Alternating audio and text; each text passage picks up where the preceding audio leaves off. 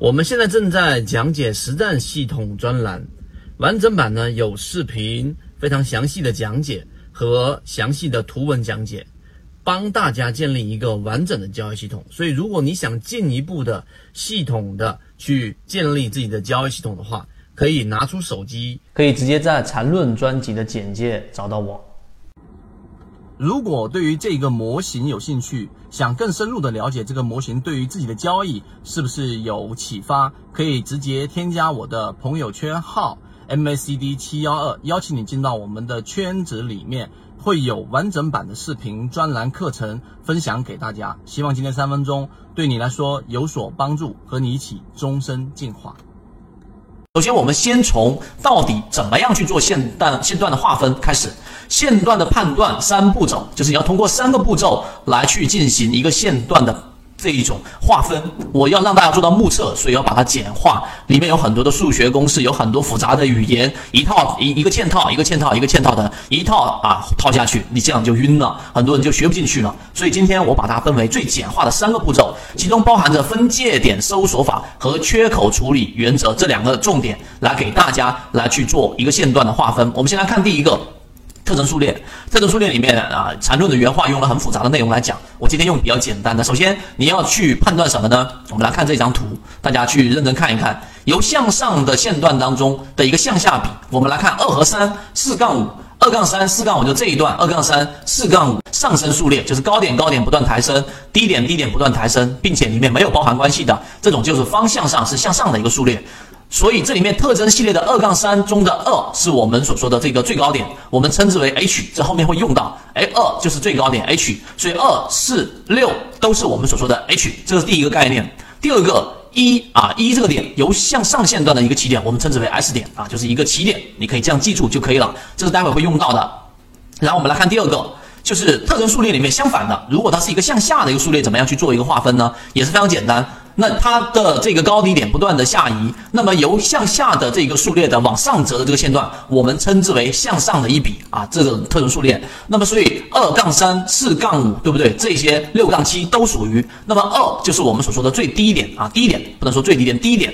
那么特征数列的低点，我们用 L 来作为一个啊这个记号，所以二四六都是 L。那么向下线段的一，那这一个地方就是我们说的 S 点，一共四个概念，一个是 H，对吧？一个是我们的这一个 L，一个是 S，一个是我们的这一个啊，两个都是 S，都作为一个起点。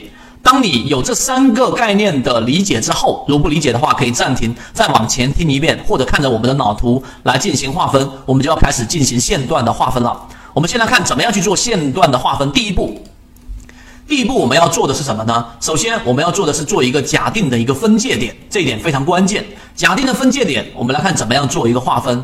第一，假定分界点向上段，就刚才我们说第一种情况，从起点 S 开始搜索，就这个起点作为一个 S 开始搜索，直到找到这一个某一个高点的 H 点作为分界点。这个某个是什么个概念呢？待会你看完这一段话就知道了。这个分界点与 S 点至少与 S 点就起点至少还有一个另外的 H 点，就这一个必须要有一个 H 点。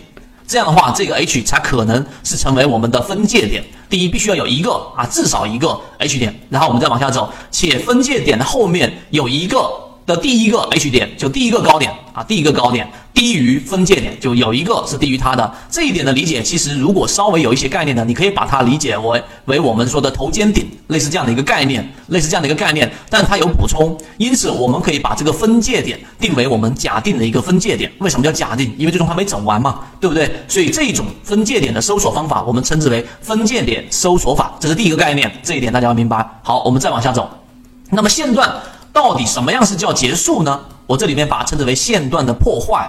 破坏就意味着这一个线段就结束了，这个线段就结束了。那么我们来看一看到底怎么判断线段向下段的破坏。我们先从啊，应该是从这个地方开始。第二步，我们刚讲第一步嘛，第二步我们要做一个封闭缺口的确认。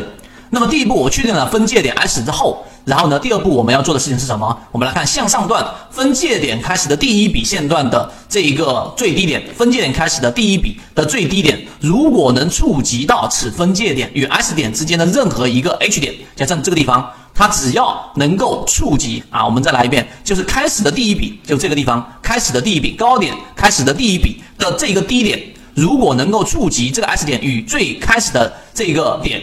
中间的这个 H 点的这一个地方，我们就认为这个缺口封闭了，也就是往下打的这个低点低于中间所夹杂的和分界点夹杂的这个高点，这个地方我再给大家划分一下，基本上我们就可以把这一个点认定为这个叫做缺口的一个封闭，属于线段破坏的第一种情况。反之，属于线段破坏的第二种情况。第二种情况，待会我会去说。所以你就记住，当一只个股的线段出现这个地方往下打，这一个低点低于前面的这个高点了，我们就认为叫做这个缺口就已经是封闭了的。这第二步，它是要完成三个步骤，我们才能称之为这个线段破坏了。好，第一步我们确认好了分界点，你要知道分界点怎么确认。第二步，我们要确定了这个地方缺口的封闭。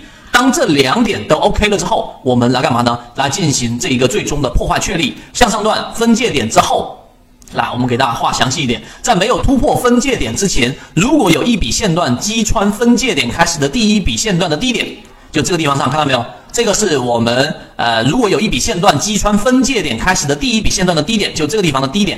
然后呢，击穿了，我们就认为这个线段是属于向上破坏了。从这里面啊，我画的这张图可能还不足够清晰。往下击穿了我们的这一个呃低点，那么我们往上一折，我们就把它称之为这一只个股。然后在这个地方上的线段就算是走完了，这个分界点就算是结束了。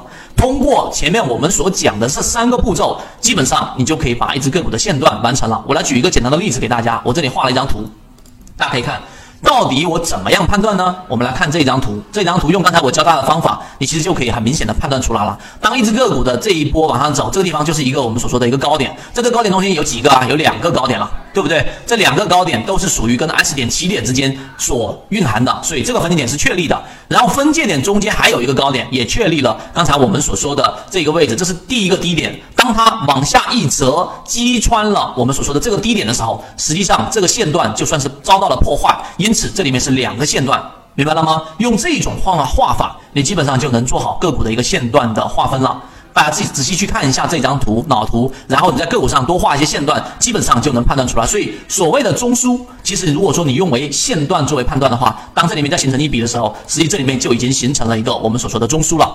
所以你不用说，哎呀，这里面又有一个中枢，那里又有一个中枢，这里有一个中枢，那这样的话了就会非常复杂。用线段就是相当于用一个大的视角来进行划分，这一点明白就 OK 了。好，我们再用反向的理解，反向理解我不去复杂去讲它了。实际上，你把原有的刚才我讲的那个模式反倒推，这是一个分界点，对不对？分界点的一个高点，一旦击毁了之后，这个线段就算是完毕了啊。这一个你用刚才我讲的这个例子反向的去理解，画一个线段，就能知道到底怎么去画了。